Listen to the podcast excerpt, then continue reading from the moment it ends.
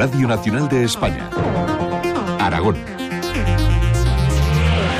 Hola, ¿qué tal? Saludos, muy buenos días desde Aragón. Llega la punta de la crecida del Ebro a Zaragoza capital. En estos momentos con un caudal de 1.600 metros cúbicos por segundo y una altura de 4 metros y medio. Se considera una avenida ordinaria que no va a causar a priori grandes afecciones en la capital, aunque ya se han reforzado las zonas e instalaciones que normalmente se inundan. El nivel del Ebro desciende ya en la ribera alta, donde no ha alcanzado los núcleos urbanos, pero sí ha inundado cientos de hectáreas. Habrá que esperar a que se retire el agua para evaluar los daños en los cereales. De momento se mantiene el nivel 2 de emergencia y los efectivos allí desplazados. Los municipios ribereños se quejan de estos episodios cíclicos. También siguen quejándose los agricultores. Hoy tienen previsto manifestarse junto a las Cortes de Aragón que celebran pleno. Se han fletado autocares desde todas las comarcas de la provincia de Zaragoza y también de Teruel. Y dentro del Parlamento sigue este pleno de las Cortes que este jueves ha vivido una bronca sesión con acusaciones graves entre PP y PSOE en torno al machismo y a la corrupción.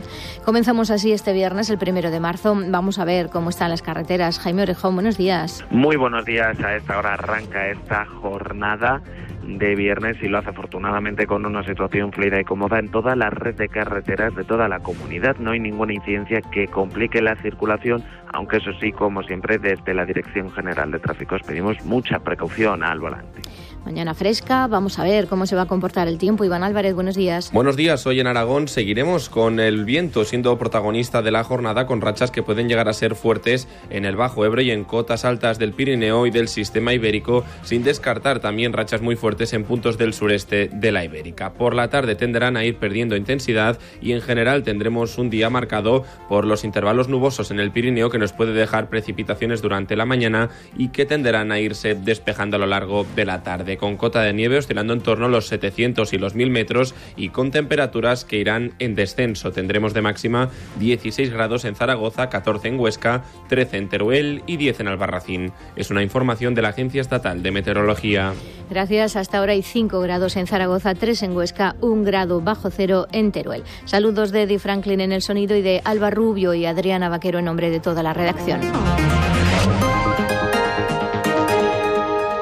Llega hasta ahora la crecida del Ebro a Zaragoza capital con menos caudal del previsto y en forma de meseta. Importantes caudales sostenidos en el tiempo, entre 8 y 10 horas antes de descender, pero sin la suficiente entidad para calificar a esta riada de extraordinaria. Estamos pues ante una avenida ordinaria. El ayuntamiento aún así ha activado el Plan Municipal de Protección Civil en fase de alerta amarilla. Todos los servicios municipales implicados están activos. Las zonas que normalmente resultan afectadas ya se han preparado. Helios y el restaurante Aura doblan las defensas, refuerzos también en zonas de urbanizaciones como Torre Urzaiz, Doña Sancha, la desembocadura de Huerva, Badorrey o el Parque Deportivo Ebro. También en otros puntos de Alfoceo y Monzalbarba. A pesar de todo, nos esperan grandes afecciones. Alcaldesa de Zaragoza, Natalia Chueca. No se espera más que alguna zona que pueda evacuar, pues en alguna zona, por ejemplo, en torno a Movera, pero, pero realmente no se espera que haya ningún ningún problema y por lo tanto estamos todos los servicios preparados. Todos los servicios van a continuar informando en las zonas y en los puntos críticos. Eh, policía local ya empezó ayer y básicamente está todo el mundo avisado el ayuntamiento recomienda evitar pasear por las zonas cercanas al río y no acercarse a las riberas ni a los tramos que han sido acotados. No se descarta que pueda haber afecciones en los garajes más próximos al río. Desciende ya el nivel del Ebro en la ribera alta. Ha pasado ya la riada inundando cientos de hectáreas. El agua no ha llegado a los núcleos urbanos de los municipios ribereños, pero sí ha causado daños, especialmente en los cultivos. El caudal y los daños menores que en otros años. Campos de fútbol inundados, también alguna nave y sobre todo campos donde habrá que esperar a que el agua baje para evaluar los daños en el cereal. Los ribereños cansados ya de estos episodios. Ahora parece que floja algo, ¿no? Parece. Ahora ha dado la vuelta por ahí, por el dique. Pues nada, que hay que aguantar lo que nos viene, oye. Y todos los años igual, y todos los años igual. El río sin limpiar y los paganos aquí. Y esta noche ha reventado un dique en este lado y una finca de cómo se van a salvar ahora está y, y agua ya. Se vive de la agricultura aquí en el pueblo, pues oye, hay mucha pérdida, mucha. Que los agricultores están pidiendo por lo del campo, pues mira, ahora, mira qué gasto, sembrar los trigos, cebadas, alfalces y todo bajo el agua. El Gobierno de Aragón mantiene el nivel 2 de emergencia hasta que vuelva a reunirse hoy el CECOP y revalúe la situación. De momento se mantiene en el mismo número de efectivos. Agricultores y ganaderos de toda la comunidad tienen previsto manifestarse hoy frente a las Cortes de Aragón, donde se celebra a pleno, porque afirman su indignación es cada vez mayor y hay muchos motivos, aseguran, para seguir luchando. Se han fletado autocares desde todas las comarcas de la provincia de Zaragoza y Teruel. Se espera contar también con las de Huesca. Se van a concentrar a las 10 en el Parque Sur de la Expo. Y en Teruel, en la Plaza del Tórico, ha sido escenario de otra movilización agraria. Agricultores y ganaderos de Araga, Huaga, Coajiupa se han concentrado para trasladar las reivindicaciones del campo a los ciudadanos. Con pancartas, bocadillos y panfletos han animado a los turolenses y turistas a consumir productos de cercanía y reflexionar sobre el precio que paga el consumidor. Eh, un kilo de patatas eh, al agricultor se lo están pagando a 30 o 40 o 50 céntimos y en el supermercado está a 1,30.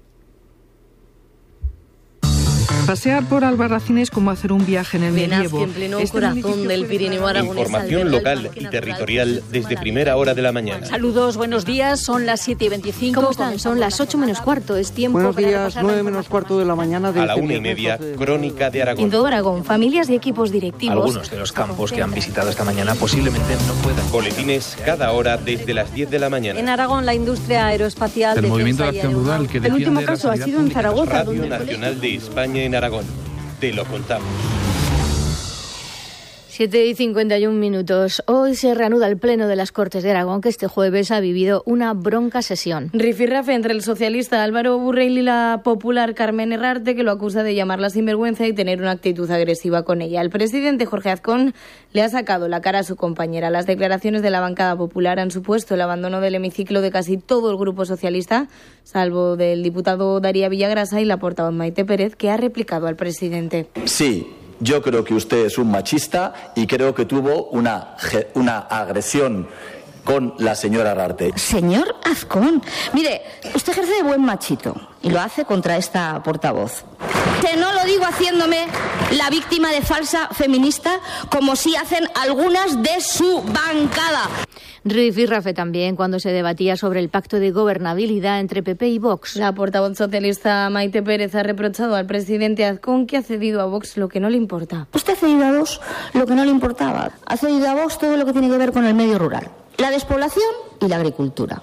Mal augurio le veo a estos dos ámbitos en la gestión porque lo gestionan un partido que no cree en la comunidad autónoma, que no cree en que tiene competencias, en que tiene instrumentos para resolver los problemas y que seguramente quieren cargarse el sistema desde dentro. Y Azcón responde a los socialistas que no molesten mientras resuelven sus problemas internos. Ustedes tienen una serie de problemas internos. Una parte del PSOE de Aragón quiere cesar a la otra parte del PSOE de Aragón.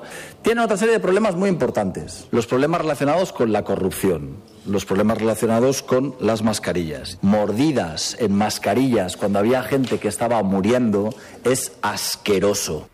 Y también en el Parlamento, el consejero de Sanidad del Gobierno de Aragón, José Luis Bancalero, ha pedido este jueves el respaldo de los partidos para impulsar dos asuntos claves, la fidelización de los MIR y la modificación del mapa sanitario de hace 40 años. Ha comparecido para explicar el decreto para retener el talento de los nuevos médicos. El Gobierno autonómico contempla mejoras de salario, de acceso a viviendas y de conciliación familiar para incentivar la cobertura de plazas en atención primaria.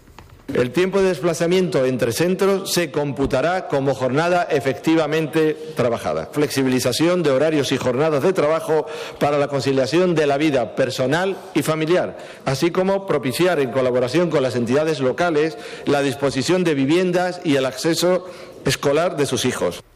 Las agresiones a sanitarios en Aragón han aumentado un 50% el año pasado. Se produjeron 722, la mayoría verbales, pero 256 fueron físicas. Ante estos datos, el Servicio Aragones de Salud va a aumentar las medidas de seguridad en algunos centros sanitarios. La mayor parte de las agresiones tienen lugar en la consulta de un médico. Son las mujeres las que lo sufren más, más de 600 casos frente a los 90 en hombres, que sin embargo son un 25% del total de la plantilla. Se extenderá el uso de botones del pánico y la formación y sensibilización del personal sanitario. Para María Antonia Contreras, jefa del servicio, es una prueba más de que se están cumpliendo las expectativas. El objetivo principal del salud es aflorar el número de casos que no están siendo comunicadas. Durante hace tres años, incluso durante la pandemia, intentamos que todo se comunicara. Tenemos una campaña de formación en el ámbito pues, desde, desde el servicio de prevención, también desde los interlocutores policiales sanitarios, fomentando esa, esa, esa comunicación, porque todo lo que no se comunica no se visualiza. La Federación de Comisiones Obreras de Aragón, la Federación de Pensionistas, reclama de nuevo la posibilidad de pedir cita acudiendo presencialmente a las oficinas del Instituto Nacional de la Seguridad Social y denuncian que los expedientes de jubilación se están resolviendo tarde. Los centros a los que les envían están cerrados. La simple tarea de pedir una cita está siendo desesperante.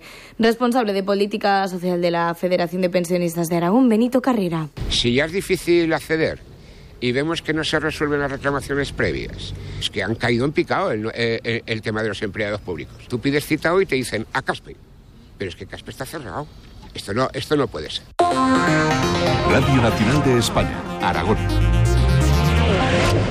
El Pleno del Ayuntamiento de Zaragoza ha aprobado conceder al exalcalde Pedro Santisteve la medalla de oro de la ciudad. Es la máxima distinción que otorga el consistorio y ha sido concedida a todos los exalcaldes de las últimas décadas. Los concejales de Vox que se oponían a esta concesión han abandonado la sala durante la votación. En el Pleno del Ayuntamiento han debatido también sobre la organización del Mundial de 2030. El concejal de Urbanismo, Víctor Serrano, explica que el impacto económico en Zaragoza puede suponer un retorno de 30 millones de euros en imagen de ciudad. Atraer todo ese capital que tiene también que ver con la imagen de ciudad, que va en consonancia con lo que está haciendo este gobierno, que es situar a Zaragoza entre las ciudades faro no solamente en Europa, sino también entre las ciudades faro en España, con respecto a cuestiones que tienen que ver con la sostenibilidad, la nadadora aragonesa Teresa Perales ha sido nombrada doctora honoris causa por la UNESCO. Es una de las deportistas más relevantes de la historia del deporte español con 27 medallas paralímpicas, 20 campeonatos del mundo y 37 campeonatos de Europa. Bueno, me siento abrumada después de las palabras bonitas que se han dicho en la laudatio cada uno de los intervinientes. La verdad es que ha sido un acto tremendamente emotivo, precioso y bueno, a veces uno siente mucha vergüenza cuando le regalan tanto el oído, al menos yo personalmente, pero, pero estoy muy agradecida a la UNED por, por este reconocimiento.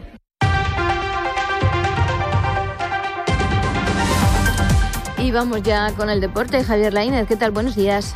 Buenos días en deportes. El Real Zaragoza sigue adelante en la preparación de su partido del domingo frente a la Morevieta, en el que recibirá el colista de la clasificación con las bajas de Nieto Bakis y Cristian Álvarez. Además, el club anunciaba que Borge tiene una rotura de ligamento y se perderá lo que resta de temporada. Por su parte, la Sociedad Deportiva Huesca juega mañana frente al Español, uno de los máximos favoritos al ascenso.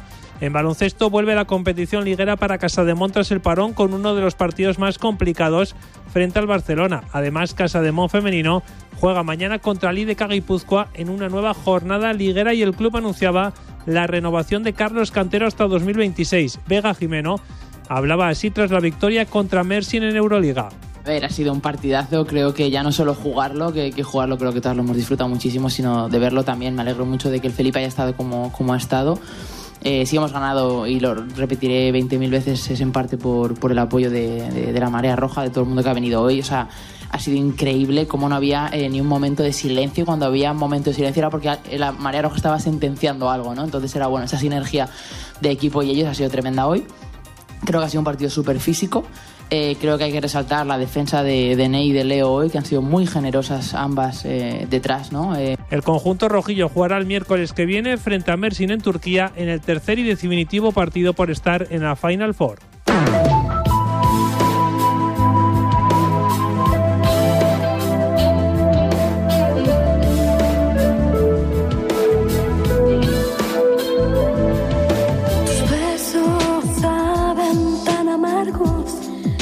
Voz reconocible es la de Malú, que regresa a Zaragoza después de más de cinco años sin pisar los escenarios de la ciudad. Será en la sala Mozart a partir de las 9 de la tarde en un concierto que homenajea los 25 años de su disco Aprendiz. Fue un álbum que le catapultó a la fama y tras el que han llegado más de una decena de trabajos. Los admiradores de la cantante podrán escuchar temas como Toda, Invisible y por supuesto este Aprendiz. Remendando mis heridas con Pues con Malú nos despedimos, son las 8 de la mañana, que tengan buen viernes. te aprendió mi corazón. De te aprendió mi corazón.